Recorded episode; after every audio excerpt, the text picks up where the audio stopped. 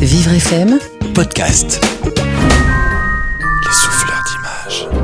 Aujourd'hui, ce sont nos souvenirs d'enfance qui se mêlent à la peinture. Ah bah oui, oui, oui. Les mémoires d'un âne, par exemple, Les malheurs de Sophie, ça vous dit quelque chose? Tant mieux. Marie de Rabutin Chantal, veuve de Sévigné, épistolière. Quelle classe quand même dans ce titre. Et que de mérite aussi, grâce à cette curieuse mondaine, mère exemplaire qui a vécu entre 1626 et 1696.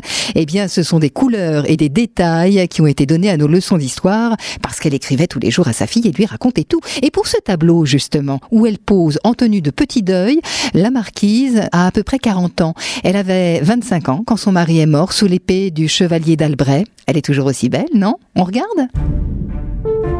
C'est une huile sur toile d'une hauteur de 80 cm sur une largeur de 65.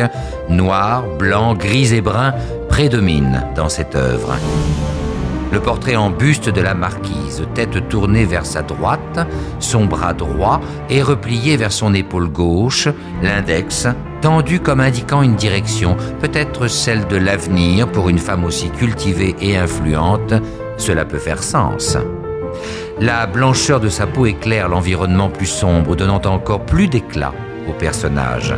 Visage ovale, lèvres carmines, sourcils parfaitement dessinés au-dessus de deux yeux qui reflètent la sérénité, la douceur, l'intelligence de la vie.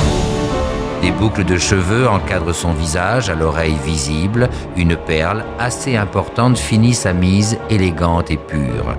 L'on devine sa chevelure importante sous un voile qui part du haut de son crâne et coule sur ses épaules.